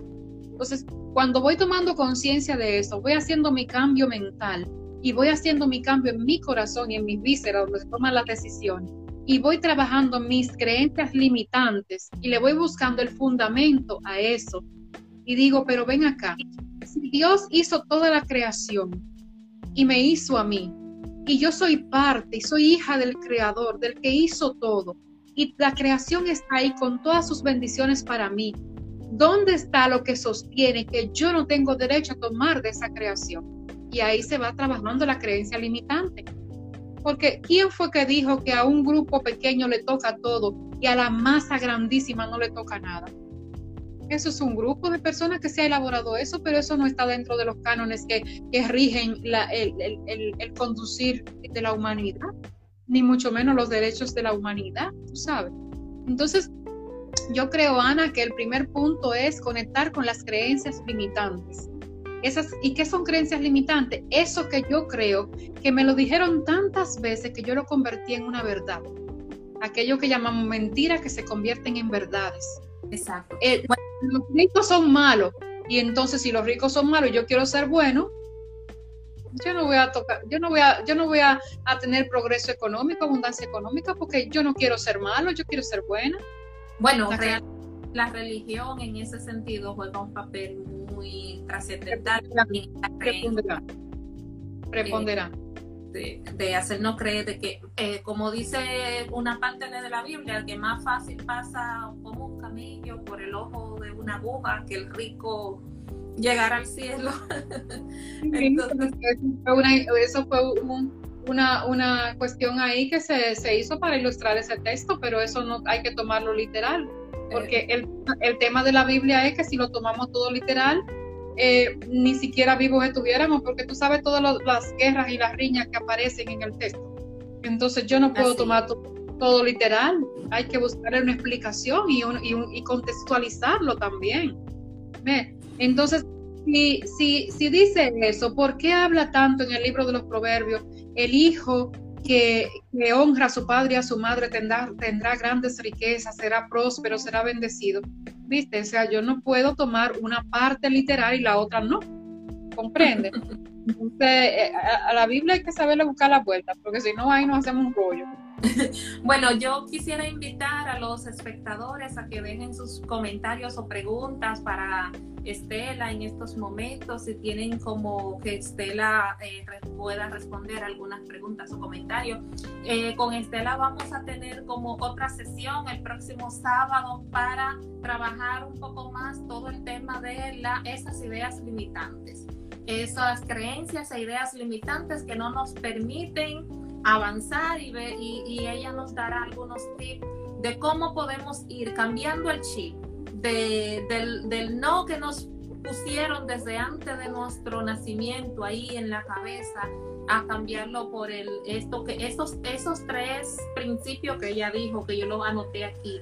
Yo puedo yo quiero yo merezco y en el tema del merecimiento a mí me encantaría como si tú pudieras abundar un poquito porque yo pienso que muchas veces una de las cosas que nos limita es creer que no merecemos. Especialmente yo hoy, por ejemplo, hablaba con el grupo de chicas allá en el Batey eh, de que nosotros por nuestra historia, por nuestros orígenes, muchas veces creemos que no merecemos ciertas cosas dentro de esta sociedad. Nos han enseñado o nos han, nos han hecho creer que no merecemos y nosotros hemos interiorizado ese de que no, yo no merezco o, que podemos, o que nada más merecemos como la, el resto, como el chin, la migaja que pueden dejar caer. Entonces, si tú pudieras como abundar un poquito más este tema del merecimiento y cómo esto se conecta con nuestra abundancia eh, interior. Eh, eh, otra vez ahí conectamos con el tema de las creencias limitantes si yo mantengo la creencia de que no merezco porque merecer es malo y yo quiero ser buena, entonces yo voy a hacer todo lo posible para no merecer. Muchas veces se ha manejado que cuando tú piensas en ti, en que mereces, eso es egoísmo. Y nada tiene que ver con el egoísmo, el que tú sientas, te sientas merecedora de algo.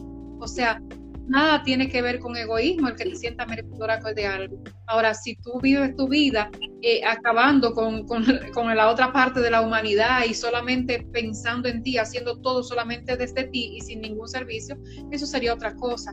Pero muchas veces eh, ese tema del merecimiento, pues lo, como, es como si nos lo han coartado, nos, nos lo han amputado, esa dimensión del merecer, porque lo hemos conectado con que yo quiero ser humilde, yo quiero ser sencilla, yo quiero ser eh, eso mismo, humilde, entonces de yo, con de yo ser humilde, no voy a decir ni que merezco, ni que quiero, ni nada, porque yo no tengo que, estar, eh, mucha gente dice, yo no tengo que estar conectando con las cosas materiales, yo no, no, no quiero estar con eso porque mi corazón se daña si yo conecto con las cosas materiales.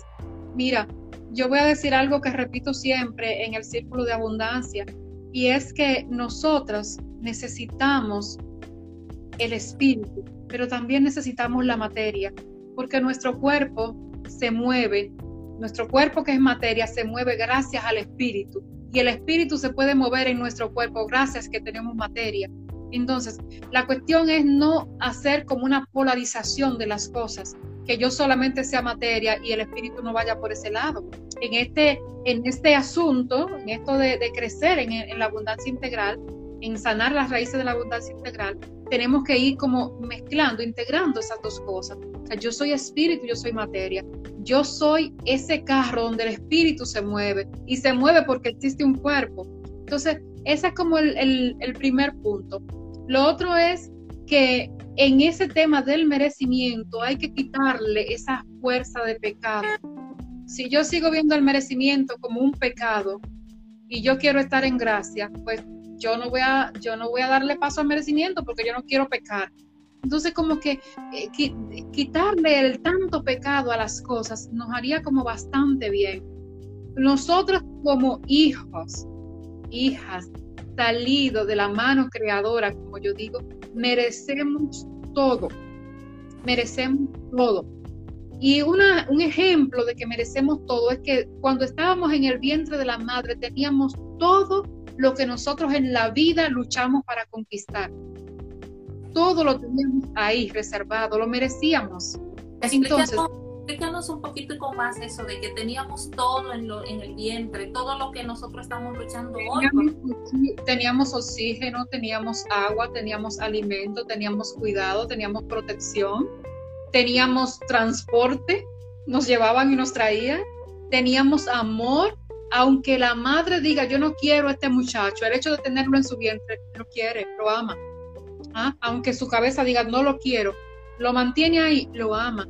Entonces, todo lo que nosotros buscamos afuera, por lo que trabajamos, por alimento, por recursos para seguir viviendo, eso ya nosotros, nuestra piel lo conoce porque lo, lo disfrutó en el vientre materno. Y desde ahí viene entonces ese conectar con la capacidad de merecer.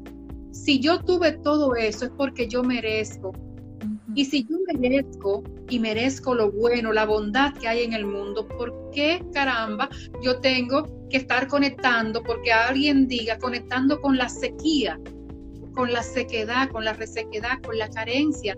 Si todo se hizo y fue creado para que yo también lo tome. ¿Dónde está escrito que no es así, que no tiene que ser así? Entonces ahí tenemos que volver nuevamente a trabajar esas, esas, esas, esas eh, ideas limitantes, esas ideas carentes, que son las que nos dicen, no, pues, mira Ana, la cosa es tan fuerte que los refranes están llenos de, ideas de no merecimiento. ¿Qué, qué, cuál es una de las frases que decimos constantemente? El pobre se tapa hasta donde la sábana le alcanza. No, no es eso, una cosa que es el refrán. Nos rompamos hasta donde la sábana alcance, así mismo. Hasta donde la sábana alcance. Pero mi amor, hay algodón, hay terreno, hay finca, hay tela. ¿Por qué no, no nos movemos y le ponemos otro pedacito a la sábana? ¿Viste la importancia de hacer el cambio en la, en la cabeza? Entonces, cuando yo trabajo mis ideas limitantes, cuando yo hago el cambio del chip de pobreza a conectar con la abundancia integral que fue creada también para mí, entonces yo ahí puedo decir, estoy lista para tomar lo que viene para mí, porque yo lo merezco porque yo merezco. O sea, ¿quién caramba dijo que nada más un grupo en el mundo que merece la torta completa? Por favor, no. ¿Cómo es eso? Que solamente es un grupo que merece tenerlo todo. No. ¿Y por qué? O sea, es que hasta mirándolo desde la perspectiva de Dios, es injusto. Porque ¿cómo es que un Dios solamente hace una torta para que se la lleve un grupito pequeño que lo merece? Y entonces, ¿quién es el padre de todo el resto de los demás hijos que se quedan lamiendo la tierra porque no tienen nada? O sea, el tema es serio, Ana, y hay que trabajar esa cabeza, pero de una manera muy profunda. Bueno, tú viste cómo lo hacemos en el círculo de la abundancia, o sea, por eso llamamos sanar. ¿Por qué? Porque es muy probable que en nuestro árbol de familia, nuestro sistema de familia, tengamos personas que estuvieron en abundancia constantemente y nosotros hemos pasado de una generación a otra escuchando esa otra parte que se conectó con la carencia y hemos chupado y hemos extraído y extrapolado esa parte de la carencia y eso es lo que seguimos reproduciendo y le damos la espalda a esa fuente de abundancia que también estuvo en nuestro árbol, en nuestro sistema de familia. ¿Ah? Ese, ese, esa abundancia, esa resiliencia, esa fortaleza, esa capacidad para seguir de pie aunque todo diga lo contrario, esa capacidad para reír aunque todo invite a llorar, ¿ah? esa capacidad para decir, yo lo voy a hacer porque yo siento que tengo que hacerlo. Eso está en nuestros sistemas familiares. Entonces, si uno se debe que cegar, cerrar la cabeza, la, la mirada, los ojos, el corazón, por todas las ideas preelaboradas y muy bien estudiadas, Ana, tú sabes, ¿verdad? Como socióloga, muy bien estudiada, esas ideas están muy bien estudiadas. ¿Para qué? Para que entren en tu chis y se graben ahí y no te liberen más. Entonces, todo es, es un despertar también, un despertar para conectar con eso que está ahí con eso que está ahí, que es para ti, que es para mí también. Tú sabes que el otro día yo iba con una persona y él decía, eh, yo lo, veía un poco cansado y yo le decía, eh, mira, pero si tú estás muy cansado, podemos dejarlo, eh, o yo le pido a otra persona. Y él me decía, pero ¿usted ha visto alguna vez que el, pobre se cansa? O sea, el, el pobre descansa nada más cuando se muere. Entonces ahí yo conecté de una vez con esta experiencia que, que, tuvimos y todo lo que yo aprendí en los talleres contigo y comencé a decirle porque primero el, hecho de que creer que porque es pobre eh, no tiene descanso, tiene que trabajar siempre y también la idea de ser hombre, tú sabes, eh, la idea de que el hombre no puede cansar, cansarse. El hombre no... Exacto, que el hombre es un burro, que no puede. Entonces digo yo, no, mira, tú también tienes derecho a, cansarte, tú también tienes derecho a decir que no, tú también tienes derecho a, descansar, al descanso. Y yo creo, pienso que es algo que nuestro, que, que, que la sociedad no nos enseña, que, que nosotros creemos que siempre debemos estar eh, matándonos porque la vida se trata de eso. Y un poco conectado con eso, yo yo como, yo en la medida en que fuimos haciendo la experiencia, yo iba haciendo mi propia síntesis muy personal y muy enfocada desde mi propia experiencia de activismo social. Y, y, yo recuerdo que cuando hicimos la experiencia de las raíces de, de la herencia de nuestros, eh, de, nuestros ancestros, eh, de cómo, o sea, nosotros podemos decir, bueno, aquí en América eh, nosotros traemos toda la marca de lo que ha sido la esclavitud, de todo lo que vivieron nuestros antepasados al ser esclavizados aquí en las Américas, pero hay una raíz que va un poco más allá de, América, de cuando todavía estaban en África y, eran hombres y mujeres libres eh, antes de convertirse en seres esclavizados. Entonces, eh, hasta ese momento yo no había hecho esta conexión de que, óyeme, yo no soy descendiente de esclavos, yo soy descendiente de hombres y mujeres que fueron libres y que en determinado momento perdieron su libertad. Entonces, ¿cómo conectar con esta con estos seres que no los conocimos, no sabemos cómo era su vida, pero que eran hombres y mujeres libres y sabrá Dios eh, lo que eran en su, en, en, su vida antes de convertirse en seres esclavizados. Entonces, conectando esto con con la experiencia que todavía hoy vivimos de ser, hoy no somos esclavos, ya no somos esclavos, pero la forma de vida en que vivimos, el, afán de sobrevivir eh, ante, en este mundo, eh, en esta cuestión social, nos hace que al final, como terminamos reproduciendo la misma esclavitud de la cual luchamos tantos años por liberarnos. Entonces, no sé si tú qué tú dices frente a eso, pero es un poco como la reflexión que a nivel personal yo iba haciendo en la medida en que íbamos conversando todas estas dimensiones de nuestras raíces, porque eh, lamentablemente nuestras raíces están conectadas con eh, décadas con, eh, de, de, trabajo. Siglos, siglos, Sí. Fíjate, fíjate, que nosotros en ese, en ese conectar con esas raíces tenemos que ir haciendo como si fuera una especie de, de, retrospección, ¿verdad? Eh, el origen no fue esclavizado, el origen fue libre. Pero eh, eh, esa, esa libertad está presente en nuestro árbol. Ahora, si nos enganchamos a través de la, de la negatividad, solamente con la experiencia de dolor, sin que esa experiencia sea atravesada por el amor la conciencia y el despertar, nos vamos a, a, conectar quizás con la última parte de la experiencia que fue de, de, pasar a ser libres, a ser esclavizados, que también está contenido en nuestro árbol. Pero podemos dejar de o sea, perder de vista que allá, en el, en el inicio, en el origen, se, se olía, se vivía, se grabó como memoria la libertad. Entonces, cuando nos estamos conectando con esas raíces de la abundancia, también tenemos que referirnos a eso, a ese hombre y a esa mujer que fue libre.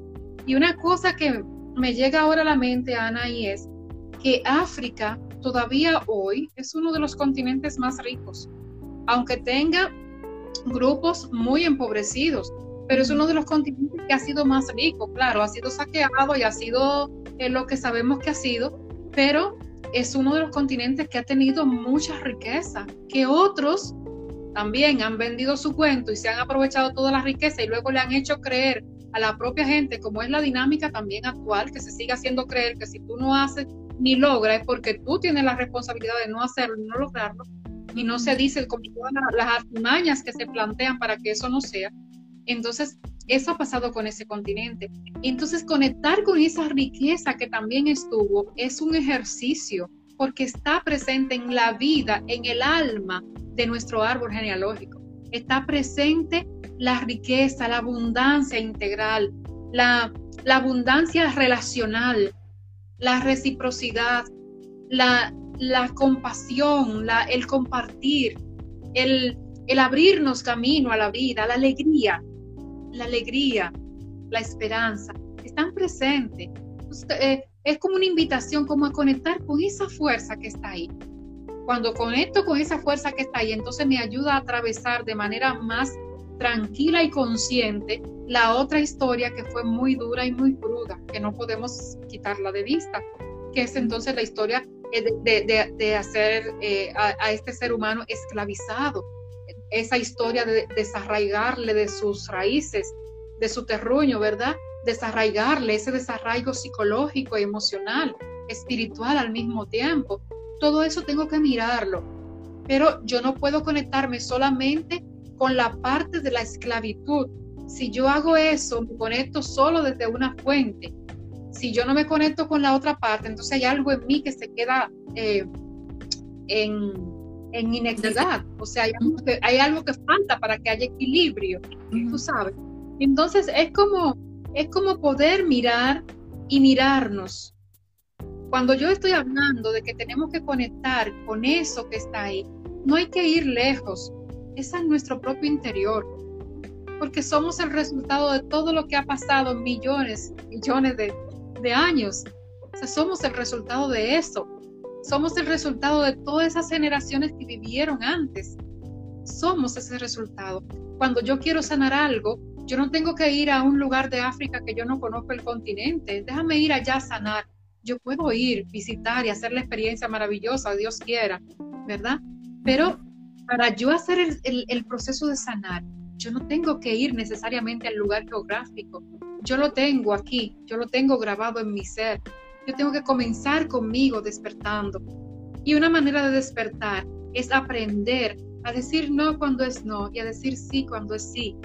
Una manera de despertar es con comenzar a entender de una vez y por todas que yo también soy parte de esta creación y que a mí también me crearon por amor y que por eso yo también merezco y que yo no tengo por qué comprar el cuento que alguien se elaboró una mañana cualquiera, no sé cuándo, de que un grupito eran los herederos y los demás eran, ¿cómo se llaman los que no son herederos?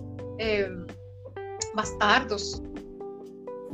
Pero, ¿qué es eso? ¿Qué responsabilidad de ese padre que tiene un grupito de hijos que son herederos porque son reconocidos y los demás son hijos eh, de no se sabe quién? ¿Qué es eso? Eso contradice todo.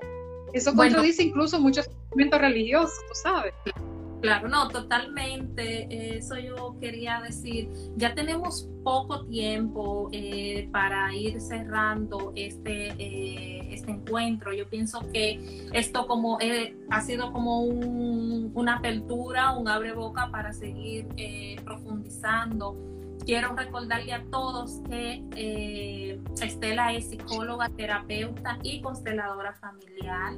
Eh, lo, lo menciono por todo lo que ya tú has dicho de todo el tema de cómo sanar esa memoria, eh, esa memoria ancestral, esa memoria familiar que muchas veces nos conecta con la carencia en vez de conectarnos con estas dimensiones de la abundancia de nuestras vidas. Y bueno, eh, yo no, eh, creo que hay varios comentarios y saludos en el chat, pero no necesariamente este, preguntas dirigidas hacia ti, Estela. Así que yo creo que podríamos dejarlo por aquí, eh, que tú si tienes algún como mensaje final para nuestro público que está aquí asistiendo, para dejarlo aquí porque ya estamos casi en la hora límite que nos da la plataforma y recordarle al público que nosotros vamos a estar la próxima semana hablando un poco de las ideas, eh, ¿cómo es? Las ideas limitantes que... Limitantes. Exacto. Eh, entonces, para... Exacto, para seguir conectando con esto que hemos ido eh, conversando hasta el momento y también a ver para cerrar, para salir, eh, como romper con estas ideas limitantes. Entonces, no sé si tú quisieras dejarle un mensaje final a las personas que nos están escuchando y también cómo contactarte, cómo, cómo, dónde encontrarte, si quisieran cómo profundizar un poco más a nivel personal o a nivel grupal eh, con esto que tú trabajas. Cuéntanos. Ah, muy bien, muy bien. Hay un comentario de Beri Berique 07, que está muy bonito. La vida es un regalo que muchas veces no logramos entender.